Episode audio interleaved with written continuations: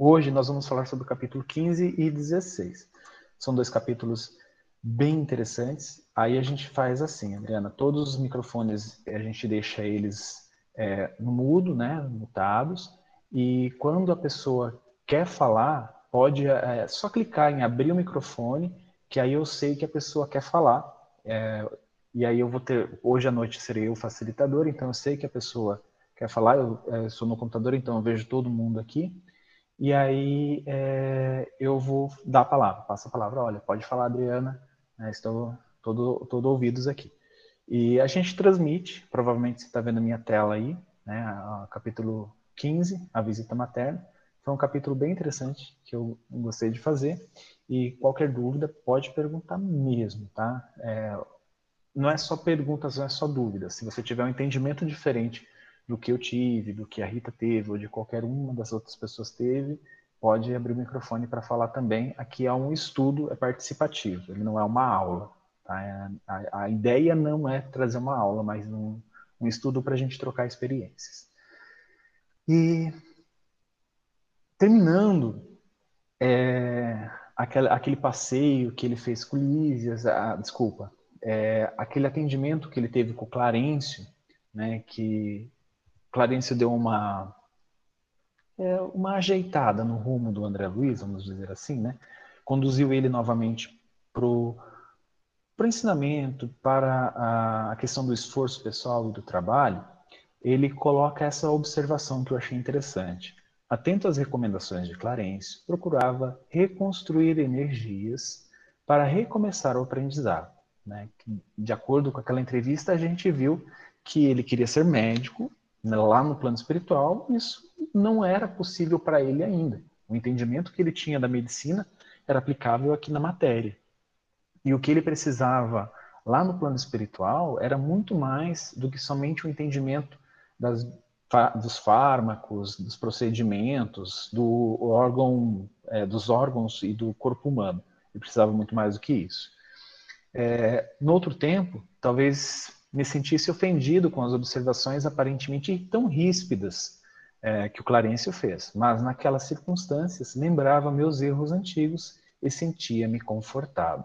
Então ele reconhece que em outro tempo no passado, qualquer palavra que tivesse é, ofendido o orgulho dele, o ego dele, é, ele teria se sentido ofendido. E não era o que estava acontecendo naquele instante. A gente tem que lembrar que nosso lar ele é um, um, um livro, né, que onde o, o, ser humano, né, que é o André Luiz, foi sendo construído, né. É, é claro que isso não é um relato de, de um tempo muito minúsculo, pequeno. Ah, de algumas semanas ele se transformou nisso. Não, isso foi uma, foi galgando de acordo com sua evolução. E ele continua. Um dia, contudo, o bondoso visitador penetrou radiante no meu aposento, exclamando: Adivinhe quem chegou à sua procura? E aí ele Ô, falou: Ju, Minha mãe. Responde confortante. Pode falar, Rita.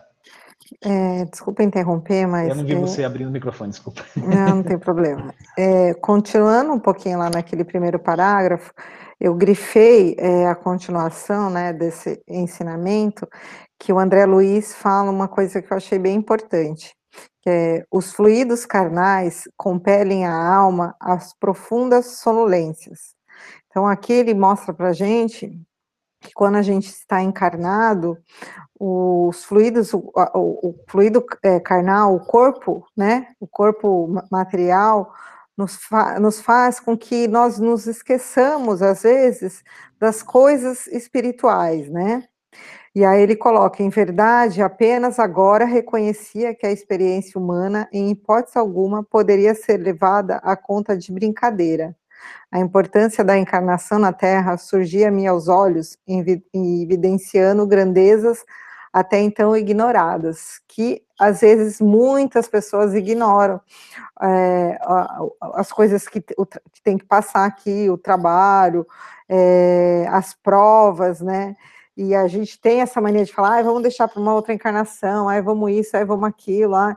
e não, é, a gente tem é, é, já essa problemática para encarar, que é, por conta de estarmos encarnados, toda a, a profundidade, a clareza espiritual fica contido. Né? A gente não consegue ter essa clareza enquanto está no corpo de carne.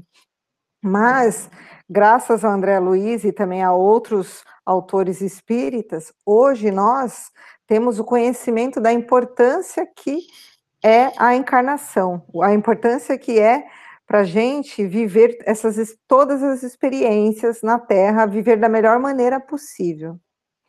É, e complementando isso que você falou, né, desse, do corpo de carne, a gente tem que entender que ele não é só, ele não traz só é, malefícios, né, para o espírito. Ao contrário também, ele faz assim, ele barra muitas das nossas maldades, né? É, e também e, e traz muito aprendizado. A gente estava discutindo hoje, a gente estava lendo nos domínios da mediunidade, uma coisa interessante. Eu estava ouvindo o estudo do Levítico e o Haroldo citou o Brasil Coração do Mundo, Pátria do Evangelho. E ele fala que é, Jesus falou para Ismael pegar todos aqueles sofredores, como é que é? Sofredores e angustiados lá da Europa, né, dos países europeus e trazer tudo para o Brasil. Então, ele, fala, ele brinca, ele fala assim, gente, não, não, não vão achando que a gente já é espírito bonzinho, que merece muita coisa, que nós todos somos sofredores e angustiados. Reencarnou no Brasil é isso. Então, é, a gente fala assim, ah, no Brasil a gente tem que estar preocupado o tempo todo. A gente sai na rua, a gente tem que estar preocupado se vai ser assaltado, se vai ser enganado, se vai ser é, de alguma forma assediado. Então, coisas que em muitos países lá fora isso não é preocupação. Mas o que, que acontece com esse tipo? É, essa, esse reencarne ele exige mais vigília do espírito. Então, o espírito tem que estar mais atento. Né? Então, a gente está desenvolvendo isso que nós ainda não aprendemos a desenvolver nas vidas anteriores. Mas continuando aqui no André Luiz, né, essa visita da mãe dele, que eu achei muito interessante. Aí ele fala assim, né? Beijei-a repetidas vezes, apertei-a nos braços, é, misturei minhas lágrimas com, suas, com as suas lágrimas. E não sei quanto tempo estivemos juntos, abraçados. Afinal, foi ela quem me despertou do enlevo, recomendando: Vamos, filho, não te emociones tanto assim. A alegria também, quando excessiva, costuma castigar o coração. Eu achei muito interessante essa atitude dela de é, acabar com aquele enlevo, porque aquilo, André Luiz estava realmente matando a saudade, mas aquilo começou a atingir é, partes muito profundas do seu coração, e aí ela trouxe um ensinamento importante para ele. A gente tem que lembrar que a mãe do André Luiz, ela já estava em uma esfera de entendimento maior né, ela já estava um pouco acima, vamos supor assim na escala espírita, né, um pouco acima do nosso lar. O nosso lar, os espíritos que estão ali alcançavam até um certo nível, e ela estava acima disso, então ela já tinha um entendimento maior sobre o amor, sobre a fraternidade, sobre a caridade. Então, o que, que acontece? É, aqui, quando ela fala assim, não te emociones tanto assim, a alegria também, quando excessiva, costuma castigar o coração. O que, que acontece? Ele ia ficar tão preso àquela alegria que ela sabia que ela não ia ficar muito tempo lá. Então ele ia ficar meio que viciado naquilo, e isso poderia castigar muito o coração do André Luiz, não dela. Ela já tinha um entendimento maior sobre essa questão do, da fraternidade, da caridade que ela tinha para com o filho. É claro que a gente vai ver um pouco para frente ela falando sobre as dificuldades que ela também enfrentava com esse encontro e algumas características desse encontro. E ela continua, né? Nunca saberemos agradecer a Deus tamanhas dádivas. O Pai jamais nos esquece, meu filho. Que longo tempo de separação. Não julgues, porém, que me houvesse esquecido, né? Ela não esqueceu dele, não, fica claro que ela não esqueceu de ninguém da família dela pessoas queridas ao coração dela. Às vezes, a providência separa os corações, temporariamente, para que aprendamos o amor divino. É uma coisa interessante, assim, é, que a gente, eu acho que a gente comentou aqui nessa, nessa turma de estudo. Vocês me desculpem mais uma vez, tantas turmas de estudo que eu fico meio perdido. Mas a gente comentou que nós não somos é, só essa família, né? Eu não sou só filho da minha mãe. A minha mãe, Assim, para Deus, nós todos somos irmãos, fraternidade universal. Então, aqui ela está dando uma lição para André Luiz desse amor divino como Pai universal, Pai celestial, e todos somos seus filhos. E ela continua: Ó, oh, como é difícil alijar resíduos trazidos da terra, como pesa a imperfeição acumulada em séculos sucessivos. Essa é uma questão interessante, né? Nós vamos trabalhando essas nossas imperfeições, essas dores da alma, esse apego, né? Porque aqui a gente tinha um caso né, que poderia ser agravado de apego do André Luiz para com a mãe dele, e ela comenta isso, né? Como, é, como pesa a imperfeição acumulada em séculos sucessivos. Esse apego ele pode pesar muito no momento do nosso desencarne, no momento dos nossos reencontros, é, nos momentos de tomarmos decisões. Então, é, é, esse é um, um ensinamento que a gente tem que entender que todos esses sentimentos acumulados, todos esses sentimentos e emoções em demasia, quando em, excesso, eles podem causar essa essa impureza, essa ganga né, no, no, no, coração, assim, essa, essa, essa, essa sujeira no espírito, né, que pode atrapalhar o brilho dessa chama que somos nós. E aí ele continua, né? Quantas vezes ouvira conselhos salutares de Clarencio, observações fraternais de Lísias, para esquecer e renunciar às lamentações, mas ao carinho maternal, como que se reabriam velhas feridas. Do pranto de alegria, passei as lágrimas de angústia, relembrando exacerbadamente os trâmites terrestres. Aí ele começou a lembrar tudo aquilo que ele sofreu na Terra, né, os momentos com a família também, né, claro, provavelmente momentos de alegria, e começou a sentir muita falta disso, saudade disso. E aí começou as lamentações. Aí, copiando antigas exigências, concluí erroneamente que minha genitora deveria continuar como repositório de minhas queixas e males sem fins. Na terra, quase sempre as mães não passam de escravas no conceito dos filhos. Isso eu achei muito bonito que André Luiz é, fez. Ele começou, ele admitiu que ele tratava a mãe dele desse jeito nessa, nessa última reencarnação aquela que ouvia todas as queixas dele. Eu me identifiquei muito com isso porque eu converso muito com a minha mãe, né? Que minha mãe mora no sul e parece que a gente só fala de queixas. Eu tô, ela se queixando do meu pai para mim, eu me queixando de toda, todas as coisas que acontecem aqui para ela, e é aquela coisa de queixa, queixa, queixa. E é claro, né? A gente tem essa essa mudança, mas aqui André Luiz percebia que só ele se queixava para ela, onde ela é, recebia todos esses males que ele estava passando para ela e tentava, claro, acalmar o filho ou aconselhar o filho. E aí essa observação que ele fala que é, muitos filhos tratam as mães como escravas na terra é aquelas que parece que estão sempre ao serviço deles, não importando o dia, não importando a hora. E é claro que as mães elas têm essa característica, né? Eu acho que isso é uma coisa né, que eu, eu admiro muito das mães que elas têm essa dedicação, essa, esse vínculo com, com o espírito, né, com os filhos. Eu acho isso muito bonito, né, uma, realmente uma beleza divina.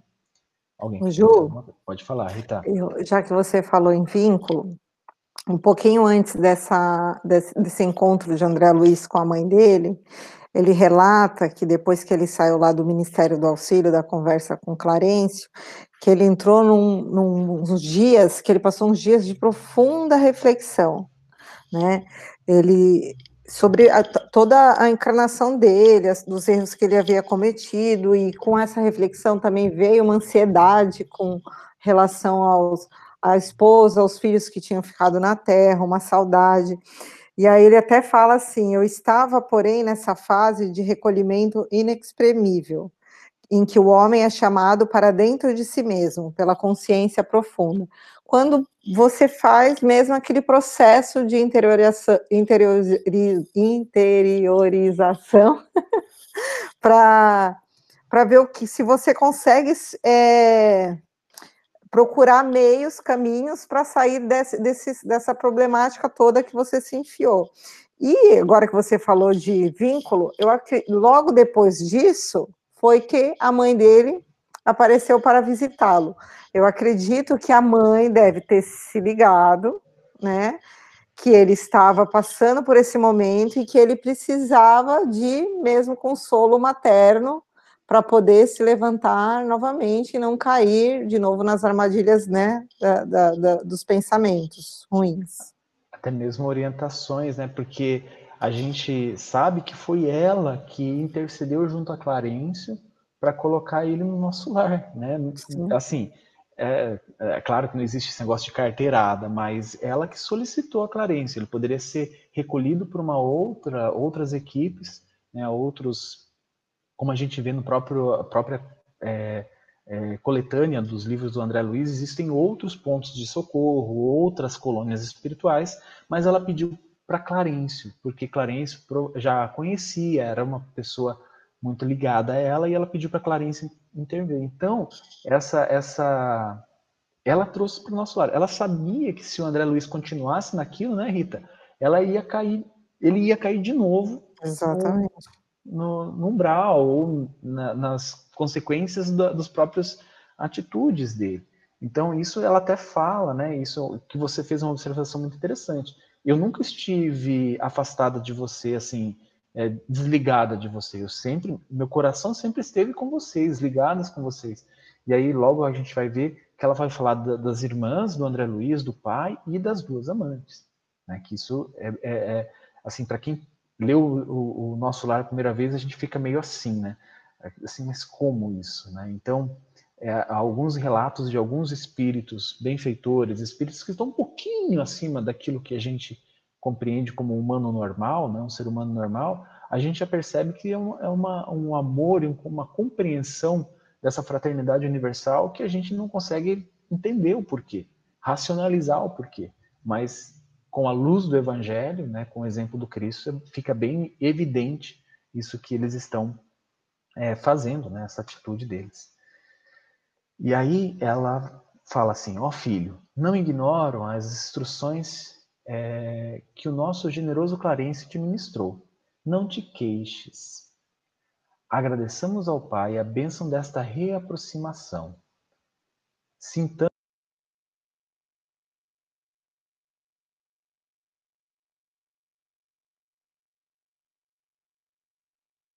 Ju, você está sem som. Mutou.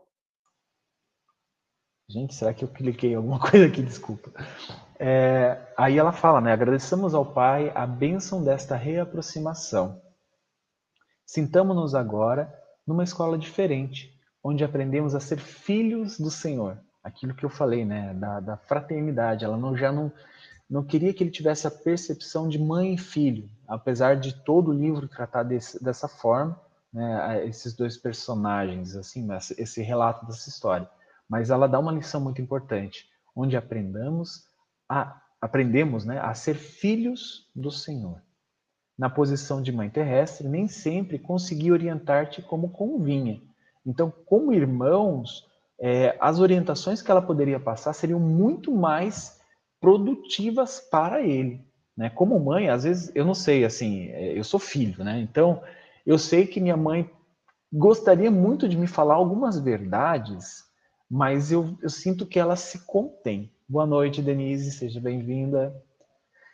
É, ela se contém, e mas como e o meu irmão não, eu, eu tenho um irmão, né? Então ele fala as coisas na minha cara. Eu vejo que é mais ou menos isso que ela está falando, claro, com todo amor, com todo respeito, com todo carinho, mas ela está falando, olha, na Terra eu tinha a visão de mãe, né? A mãe terrestre, mas aqui é, além dessa visão, né, tem essa visão ainda, mas eu tenho a de irmãos, filhos do Senhor. Eu acho que a compreensão é muito maior. E uma coisa interessante, ela fala assim: também eu trabalho, pois, reajustando o coração. Isso quer dizer, ela não é um espírito puro, tá? Ela trabalha reajustando o coração. Tuas lágrimas fazem-me voltar à paisagem dos sentimentos humanos. Então, tudo aquilo que ela já estava é, superando, vamos dizer assim, né? não gosto dessa palavra, mas superando esses sentimentos puramente materiais, egoístas, né, individualistas, ela não, não tinha se livrado totalmente, ela não estava um espírito puro ainda. Ela ainda poderia falhar, ela ainda poderia errar.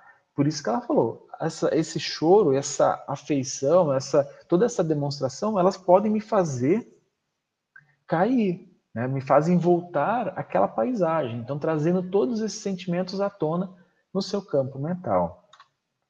Aqui. Aí ela fala assim: lágrimas e úlceras constituem o processo de bendita extensão dos mais puros sentimentos. Esses gestos são perdoáveis nas esferas da carne. Aqui, porém, meu filho, é indispensável atender, antes de tudo, ao Senhor. Né? É, aqui, o que ela está falando dessas lágrimas, úlceras, essas lamentações que o André Luiz estava tendo, eram manifestações do individualismo, né? do egoísmo dele. Só ele atender aos desígnios dele, é ele, o quanto ele está sofrendo, o quanto ele passou dificuldades, é, o quanto ele foi assediado no umbral, né? E aí ela chama a atenção dele falou assim, olha, agora aqui a gente precisa, né, nessa... É, nós não estamos mais na esfera da carne, nós já estamos em uma colônia espiritual de reparo, de é, reestruturação, de entendimento, aqui a gente precisa atender antes de atender o nosso egoísmo, antes de atender as exigências do nosso eu, ao Senhor atender ao Mestre Jesus no seu Evangelho. E eu terminei o capítulo 15. Alguém gostaria de comentar alguma coisa desse capítulo? Que eu esqueci de comentar, ou que eu passei muito por cima, ou que eu comentei errado? Não? Bom, a Cássia, não gostaria de falar alguma coisa? Você que é mãe, você que é mãe coruja. Olha só. Sim, Ju. é um, assim, uma coisa que eu observei, né? O do comportamento do André Luiz junto com a mãe dele, é que assim, ele deixou vir à tona o menino mimado, né? Ele foi, ele mesmo narra que ele foi super mimado pela família, pelos pais, né? E nesse momento que ele está com a mãe dele, ele só deixou vir à tona a personalidade que ele tinha enquanto filho mimado, né? E quantas vezes a gente não age assim diante das nossas frustrações, né, junto a Deus, como crianças mimadas também. E isso me, me chamou a atenção, me, me fez, sabe, levar esse comportamento nosso, né? Em muitas situações na nossa vida. Ah, com certeza, Cássia. E também a gente tem que ter ciência, né? Que ela sabia de todos os ensinamentos que Clarencio e Lísias passaram para André. Então, por isso que ela meio que barrou essa mimadice dele, né? Ele se comportou assim, como uma criança mimada, mas a mãe é, não estava ali para isso. Ela estava ali, como a Rita colocou, para atender aqueles anseios que ele, ela percebia que ele estava caindo, que ele iria ter uma queda ali. Verdade, isso nesse aspecto ela foi assim é, um porto seguro, né, para levantar ele, para estimular ele a continuar firme, né? Que se ela tivesse deixado o comportamento de mãe somente vir à tona, aquela mãe que ela deve ter sido quando encarnada junto a ele, ela teria meio que passado a mão na cabeça, coitadinho e tal, e aí não teria sido nada bom para o crescimento dele, né?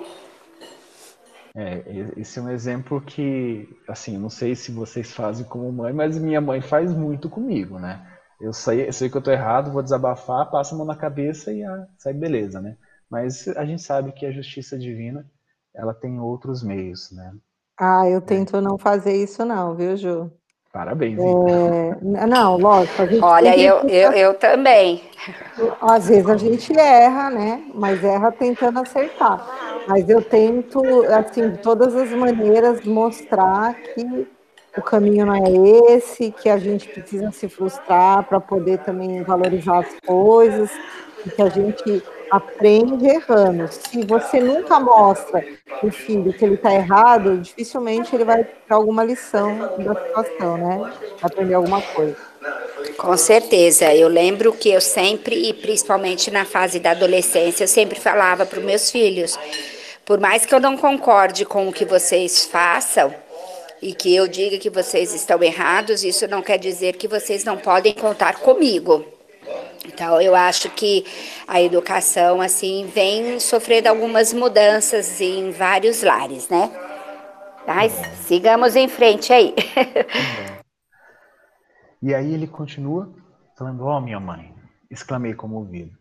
Deve ser maravilhosa a esfera da, da sua habitação. Que sublimes contemplações espirituais. Que ventura. Eu também, quando ele começou, ela veio, né, e eu sabia que ela era de uma esfera superior, eu ficava imaginando assim, nossa, que fantástico, deve ser aquela coisa mais linda, né? Porque ele já descreveu nosso lar, né, uma colônia que está ligada à Terra ainda como algo fantástico, assim, o sol maravilhoso, a música tocando, aquela questão das orações, isso eu achei incrível. E eu fiquei assim, nossa, deve ser assim, tipo, o máximo, a gente não consegue nem pensar como seria. Ô Ju, isso me lembrou lá da, da palestra lá das bem-aventuranças, do, da experiência de Tiago Menor, quando ele desmaiou lá pelo mal súbito e desdobrou e ele teve a dupla, que a gente chama de dupla vista, né, no, no, na, no espiritismo, que é quando você está fora do corpo físico, né, encarnado ainda, e você tem essa evidência das coisas é, que o corpo impede de ver, das belezas. Então, mesmo na Terra, né, Tiago indo estava indo para Betânia, ele viu que a estrela era mais luminosa, que o céu era tudo era muito mais bonito, né? Então eu acho que é isso que também é, o André ficou encantado, que ele estava fora do corpo físico, mesmo numa esfera é, próxima da Terra, mas a evidência quando a gente está fora do corpo físico, nós que trabalhamos de médium desdobrados, sabemos que é uma evidência diferente mesmo. As cores são mais vivas, tudo é, é muito diferente do que do que a gente normalmente vê. É, complementando né, os médiums da, da sala que estão conosco, é, não só a evidência, né, Rita? A, a, os, os, os, sabores, né, os cheiros, é, a, as coisas têm uma emoção, um sentimento, né? Você olha um objeto, às vezes desdobramento, numa casa de um assistido, você olha um objeto, aquilo traz uma emoção. Muitas vezes que a gente não consegue nem descrever para o nosso dirigente, para a Câmara, para os outros médios. É, são as percepções ficam aguçadas, né? É, que sublime que é isso, né? Então, dessa, tendo isso em mente, eu fiquei realmente como o André Luiz, fiquei bem curioso, né? Porque isso aqui, esse comentário dele é um comentário tipo assim, me fala como é que é lá, né?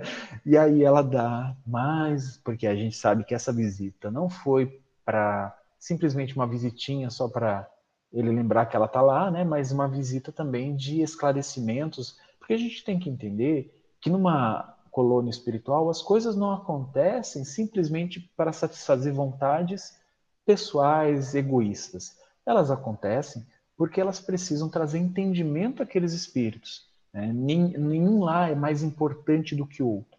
Todos eles vão receber o entendimento naquilo que eles conseguem captar, compreender naquele momento. E aí ela fala, né? A esfera elevada, meu filho, requer sempre mais trabalho, maior abnegação. Não suponhas que tua mãe permaneça em visões beatíficas, é, à distância dos deveres justos. É por isso que eu achei, né? Assim, a gente pensa que é um, um paraíso, uma nuvem branca que a gente fica sentado ou deitado ouvindo harpa o dia inteiro. Não é isso. Né? Talvez essa seria a visão que André Luiz, aqui é um julgamento, não é? talvez isso não passou pela cabeça dele, mas o que passou pela minha, né? então eu vou falar. Mas ela fala, não, lá é, requer sempre mais trabalho. Né? E aí, mais uma vez, eu lembro da, da, da passagem maravilhosa de Abigail, no livro Paulo Estevão, quando ela fala né, que não, não foi Abigail, foi Prisca e Áquila, né? Foi quando Prisca e Áquila, é, eles apanharam da, da sociedade lá, né? E Paulo falou para Prisca e Áquila, falou assim, aquele que ama inquieta-se em dar alguma coisa. Então, isso, é, esse dar alguma coisa, é se dedicar, né, doar-se, trabalhar, empenhar-se pelos outros. Né? Naquele contexto, né, quando a gente lê o Paulo Estevam, a gente está realmente envolvido com toda a história, com toda a energia da, dos personagens, e principalmente do Paulo. Então a gente percebe isso, que ela já tem essa compreensão, que nas, porque ela está numa esfera já um pouco mais elevada, e ela sabe que lá ela precisa trabalhar e ser dedicada né, a, a, todos os filhos, toda a humanidade. Né? Não é somente ao André Luiz, no caso. Né? E, e aí ela falou assim: não, não pense que eu vou estar afastada dos deveres justos, de tudo aquilo que ela precisa reparar, de tudo aquilo que ela pode doar, né? porque aqueles que muito têm realmente precisam doar mais, né? assim, na questão de amor, de fraternidade, de caridade, um benfeitor. Né? É, devo fazer-te sentir, no entanto, que minhas palavras não representam qualquer nota de tristeza, quando ele, ela estava conversando para ela, na situação em que me encontro. É antes revelação de responsabilidade necessária. Aí, mais uma vez, falando sobre responsabilidade. Nós sabemos que quando a gente é, adquire conhecimentos, adquire elevação moral, né, é, ensinamentos, nós temos responsabilidade para com eles. Não é simplesmente a gente adquirir, ok, eu vou, vou ter isso para mim, reter isso para mim, e não vou é, usar isso de uma forma justa e, e, e bem empregada na sociedade. Isso não acontece. Com um espírito mais elevado, com um espírito que já está em esferas superiores, né? É, isso é uma responsabilidade que ela entende a necessidade dessa responsabilidade. Eu acho que, Ju, esse ponto aí da responsabilidade é um ponto muito importante, que quando a gente se toca, o tamanho da responsabilidade que a gente tem diante de nós e das criaturas que nos cercam também, na, com a gente, que estão com a gente na encarnação, é, a gente toma um susto. Eu, pelo menos, né? Semana passada, eu, por exemplo, eu tive uma crise de choro confessando aqui para vocês, porque eu entrei em pânico quando eu me dei conta do tamanho da minha responsabilidade. Pânico que eu digo assim, com medo de não conseguir, é, não conseguir arcar com tanta responsabilidade com, com, com, a vida, assim, né? Com a doutrina, com tudo. E eu me deu uns 10 minutos de crise de pânico. É, que assim, se eu tivesse a opção ali, eu acho que ia falar, gente, tem como desistir? Onde eu assino aqui? Porque eu tô achando que eu não vou dar conta. Depois me acalmei e tal, até conversei com a Débora, liguei para a Débora, aí que a gente conversou bastante. Mas é isso, às vezes quando a gente tem esses rompantes de consciência pura, vai, vamos dizer assim, que a gente começa é, tentar compreender o tamanho da nossa responsabilidade na encarnação, principalmente com a gente, com a forma como a gente vive, como a gente tem que viver, né? Como a gente se propõe a viver, isso dá uma assustada. Isso dá uma assustada. Eu ia até comentar isso, Rita. É, não assustando o pessoal que está começando agora. né? Não desistam, né? mantenham-se firmes no aprendizado, porque às vezes a gente chega a essas conclusões, sim. E como a gente está no primeiro livro ainda, né? no nosso lar, então aqui a gente já começa a dar algumas pinceladas em responsabilidade. Quando a gente começa a avançar missionários da luz, obreiros da vida eterna, libertação, aí a gente vai ver que essa responsabilidade começa realmente, como a Rita falou, a assustar, porque a gente tem tanto conhecimento e a gente começa a ver casos de espíritos que fizeram coisas que a gente faz habitualmente, normalmente, e, e a situação deles é realmente de assustar. Então a gente tem que aquela coisa de melhorar-se a cada dia, de toda noite antes de dormir, né? Aquele, aquele conselho de Santo Agostinho que eu não paro de repetir, eu adoro aquele conselho.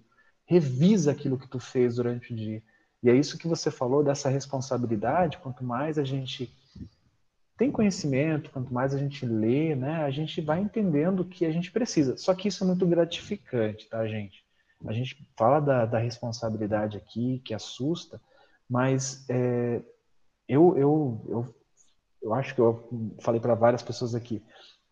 Quando eu leio alguma coisa do, do Neio Lúcio lá no, no Jesus no Lar, quando eu leio alguma coisa de Jesus, Paulo Estevão, então eu caio em prantos de choro, de emoção, de felicidade e não é de tristeza. Isso é uma coisa boa assim para mim, no caso, né?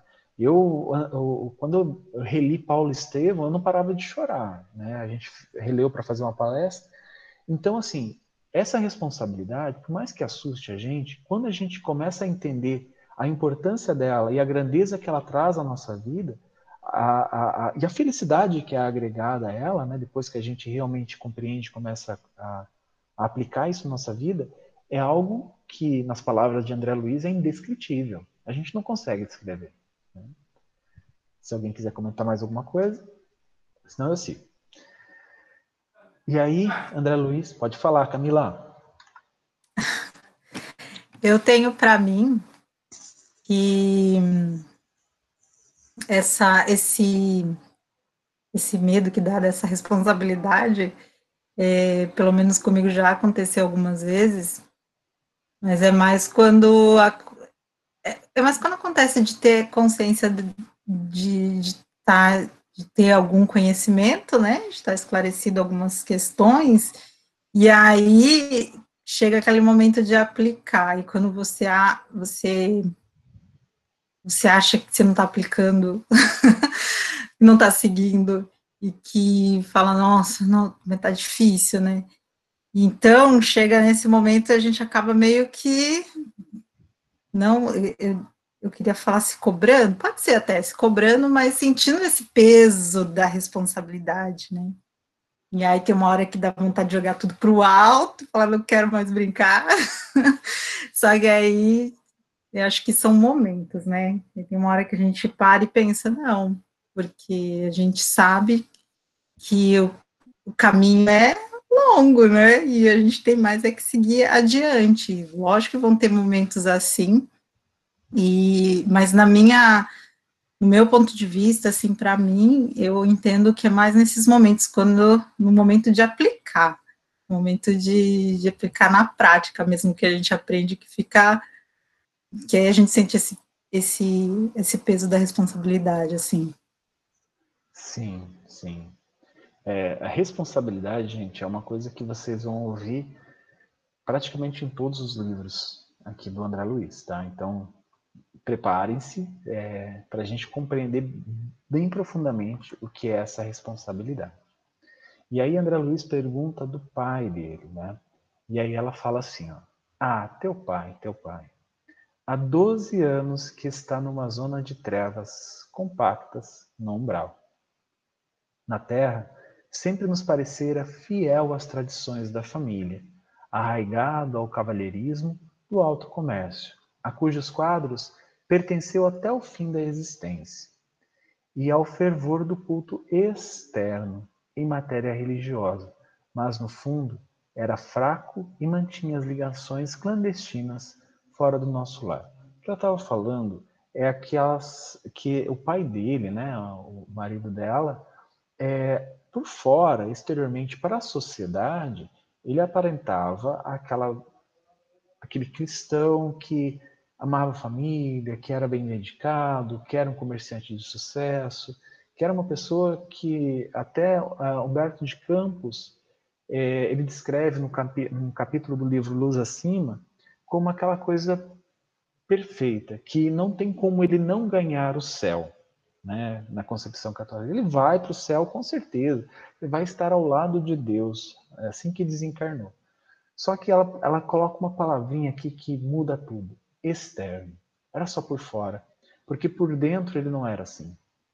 E a gente sabe que não importa o que você é por fora, as máscaras que você use, ou todo, tudo aquilo que você faz da boca para fora, vamos dizer assim.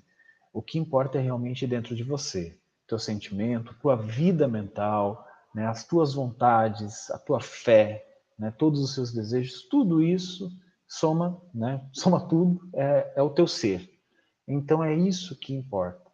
Né? Então, ela conta para ele que ele tinha, para o André Luiz, que o pai tinha ligação fora de casa, com outras mulheres, né? É, sendo duas delas as amantes dele. E esse é um relato né, que é muito, muito interessante. Né? Até citei Humberto de Campos, ele fala muito dessas pessoas. Né? É, nesse livro Luz Acima tem vários casos muito parecidos. É né? um livro de, de contos, né? mas se percebe que são mais direcionados tipo entrevistas que, é, que Humberto de Campos fez com os espíritos é, desencarnados lá do outro plano. Então existem vários casos assim, desse jeito. Por fora era aquela pessoa que a pessoa, né? Eu lembro muito quando algumas pessoas da minha antiga cidade, né, a comunidade onde eu vivia, quando elas desencarnavam, né, morriam, né, e era o, padre ia lá enterrar no caixão e aí pessoa, o padre falava, não, ele era uma pessoa tão boa, né, com certeza vai estar ao lado de Deus, a Deus precisa dos seus anjos e tal. Na realidade, não era tão bom assim, né, que a gente conhecia já, né, algumas atitudes. Então, é isso que ela está falando. O que importa, né, o que importava, o que importou, realmente era o que estava por dentro, a manifestação do coração do pai dele e não o exterior, e não a, a conduta exterior. E aí ela continua, né? Muitas entidades desencarnando é, permaneceram agarradas ao lar, permanecem agarradas ao lar terrestre, a pretexto de muito amarem os que demoram no mundo carnal. Desde minha vinda, então, procuro esforçar-me por conquistar o direito de ajudar aqueles que tanto amo, que, que tanto amamos. Aqui ela também estava falando da, das filhas, né, da, da, das irmãs do André Luiz e do pai com as duas amantes, né, que estavam ainda muito ligadas à matéria, muito agarradas aos seus sentimentos, aos seus vícios carnais aqui da Terra. Né? A princípio, ele quis reagir, o pai do André Luiz, esforçando-se por encontrar-me, né, bus tentando buscar a, a, a, antiga esposa, né, a antiga companheira aqui da Terra, mas não pôde compreender que após a morte do corpo físico, a alma se encontra tal qual vive intrinsecamente. Então, não, não importava mais o exterior dele naquele instante. O que importava era o que ele o, ansiava dentro do coração dele. É, por mais que ele vamos dizer assim, a razão buscasse a mãe do André Luiz, né, a esposa, nesse caso, mas o que estava dentro dele estava ligado com outras coisas que não seriam é, a mãe dele, principalmente porque ela estava em uma faixa vibratória diferente. Aí ela continua, ela fala: tento atraí-lo ao bom caminho, pela inspiração. Né? Como ele não pode vê-la e não pode é, como André Luiz também não conseguia ver Clarencio, né? Clarencio estava lá o tempo todo a pedido da mãe dele, mas André Luiz não percebia. E aqui também, ela está lá sempre ao lado do ex-marido e ele não consegue percebê-lo. Ela tenta pela inspiração, né? Médiums aqui da, da nossa sala podem nos falar melhor sobre isso. É mas apenas consigo arrancar-lhe algumas lágrimas de arrependimento, de quando em quando, sem obter, obter resoluções sérias. Então, de vez em quando, ele tem uma luz de, de vamos supor, de sanidade ou de entendimento, mas isso acaba passando muito rapidamente. Né? É, isso, Ju, é, o que acontece com a, com, com a gente são os nossos mentores, né, que são os espíritos que são que estão nos acompanhando, nos assistindo na encarnação, eles às vezes eles tentam também de alguma forma é, fazer-se perceber, mas às vezes a gente está numa faixa vibratória muito ruim e acaba não conseguindo nem perceber a presença do mentor espiritual, que o mentor assim não é um anjo da guarda, ele vibra ali na nossa faixa, às vezes um pouquinho melhor do que a gente, né?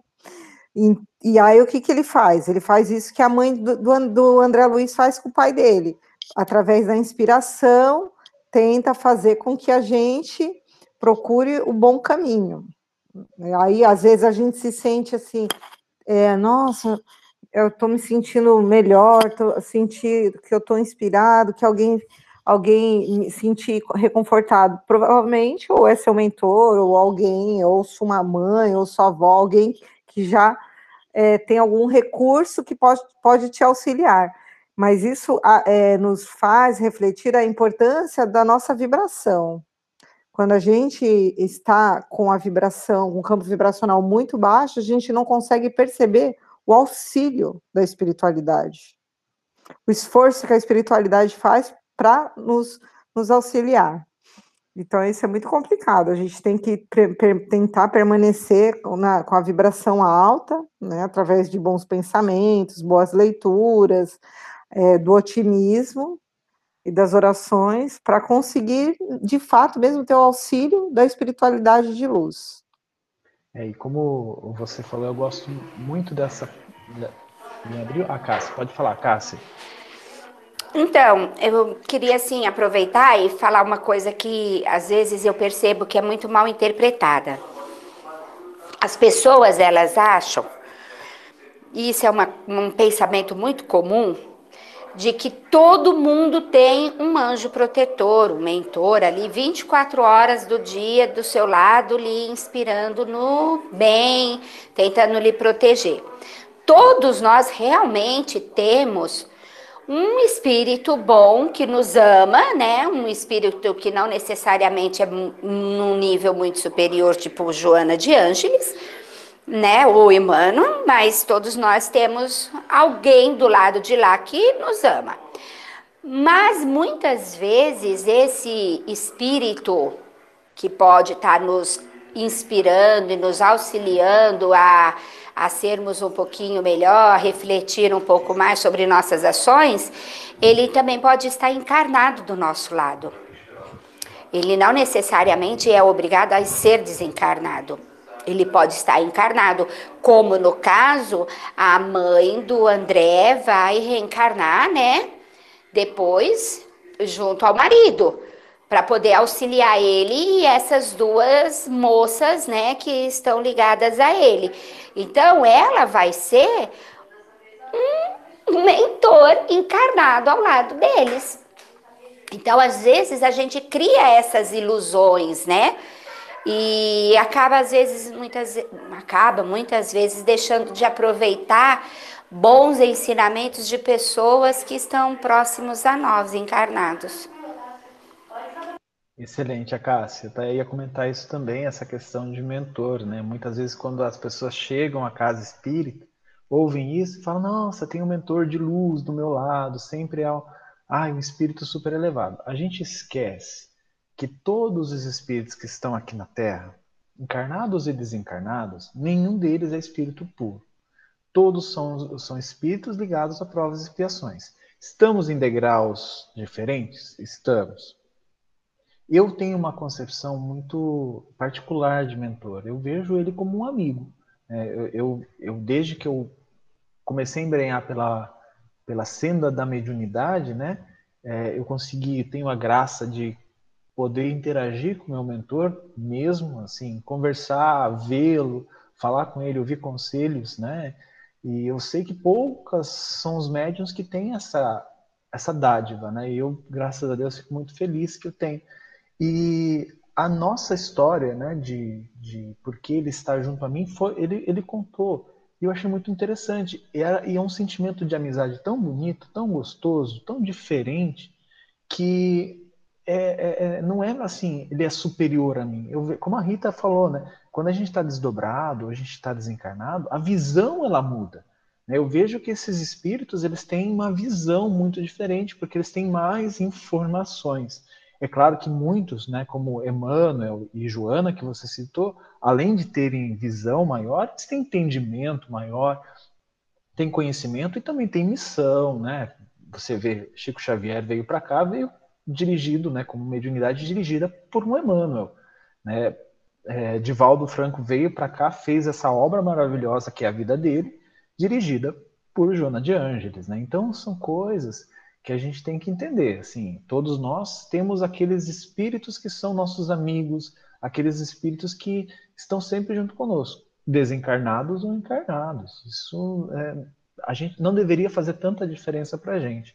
Mas quando a gente é muito imaturo ainda espiritualmente, a gente tem uma visão um pouco limitada, né? E, opa, continuando aqui, para terminar, aí ela fala, né, não é possível acender luz em candeia sem óleo e sem pavio. Se não tiver o óleo, não tiver o pavio, né, não tiver as condições mínimas, não tem como acender luz naquele, naquele espírito. Falando isso do pai do André Luiz. Precisamos da adesão mental de Laerte para conseguir levá-lo a abrir-lhe a visão espiritual, que é o que aconteceu com André Luiz. Quando ele rogou com fervor, com todo o coração e com toda a alma, né, é, encheu a candeia de óleo, colocou o pavio de volta na candeia. E aí onde Clarence conseguiu acender a luz, é onde conseguiu é, fazer se perceber para André Luiz e conseguiu auxiliar naquele instante. E você, vocês lembram, né, que ele falou para os outros ajudantes que estavam com Clarence, olha, precisamos alcançar rapidamente nosso lar. Por quê? O André Luiz ia desencarnar de novo? Não, ele poderia cair de novo. Ele acendeu, colocou um pouco de óleo dentro da candeia dele e acendeu a luz. Mas daqui a pouco esse óleo se vai, aquela, aquela fé, aquela confiança em Deus dentro de André Luiz se vai e ele vai se perder de novo. Né? Então, por isso que Clarence falou, nós temos pressa a alcançar nosso lar. No entanto, o pobrezinho, né, o pai do André Luiz, permanece inativo em si mesmo, entre a indiferença e a revolta, que é um quadro muito parecido com o André Luiz, né, que depois de sete anos, a ele sim, ele conseguiu orar com fervor, ligar-se com fervor. E aí agora sobre é, as irmãs, né, as amantes do André Luiz, quando ela contou que elas eram é, amantes do pai, que ela, elas estavam ligadas ao pai, ele falou, André Luiz chamou elas de, eu não lembro, desculpa, eu não tenho anotado aqui, gente, mas ele chamou ela de alguma coisa não muito bonitinha, né? Claro, André Luiz não tem palavra chula em nem nada da obra dele, mas a gente percebe a intenção do André Luiz. E aí ela fala para ele assim, ó, não as classifique assim, ponderou a minha mãe. Dize antes, meu filho, nossas irmãs doentes, ignorantes ou infelizes. Né? Então, muitas vezes a gente tem, até mesmo no meio espírita, a gente tem o hábito de chamar, ai, o obsessor, o espírito mal, ai, aqueles malfeitores, não sei o que. A gente, se a gente seguir o, o conselho da mãe do André Luiz aqui, a gente, e o entendimento, né? Ele, ele coloca, elas são irmãs doentes, ignorantes e infelizes né, ou infelizes. Então, essa, esse é um entendimento que eu é, é, foi realmente falou assim, Juliano, para de, de, de, tratar os irmãos, os obsessores, é, esse tipo de, de espírito, como um espírito mau, um espírito perverso, um espírito, né, diversos outros adjetivos que a gente coloca para para espíritos assim. E ela nos faz esse alerta. Aí ela fala: prepara-te, em primeiro lugar, para que sejamos bem-sucedidos. Há questões que precisamos entregar, entregar ao Senhor em pensamento, antes de trabalhar na solução que elas requerem.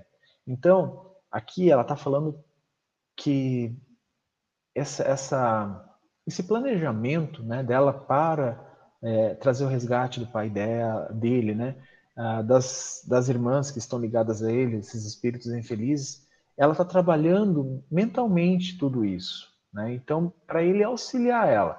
Por isso que ela, ela, colocou: há questões que precisamos entregar ao Senhor em pensamento, né? construir em pensamento, confiar a Deus, né? nosso Pai, antes de trabalhar na solução que elas requerem. E esses são os meus comentários da noite, dos dois capítulos.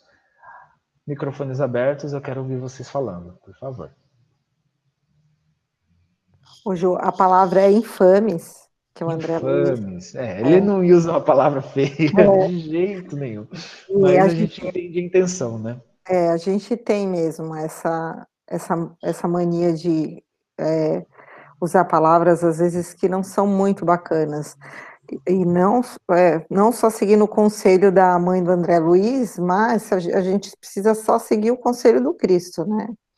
O Cristo, quando todas as vezes que ele curou ou naquele jantar que ele participou, onde estavam as, as mulheres lá, que eram as prostitutas, os ladrões, né, as pessoas que é, não eram bem vistas e não são até hoje, né, e, e, e ele falava, não, não, eles são doentes, são doentes da alma, e é assim que a gente precisa encarar, inclusive nós, que nós somos doentes, né, da alma e estamos aqui na Terra justamente para poder tratar dessas doenças através da prática. Nos comprometemos em vir para praticar justamente para curar as chagas que ainda estão em todos nós. É exatamente, exatamente. Pessoal, comentem, participem. É mais divertido quando vocês falam. Adriana, tá, teu microfone está mutado. Você tem que uh, ativar o seu áudio. Clica na tela. Clica, clica na, na, tela. tela. Clica na tela, vai aparecer um microfonezinho vermelho com tracinho. É só clicar nele. Hum, não estou te ouvindo.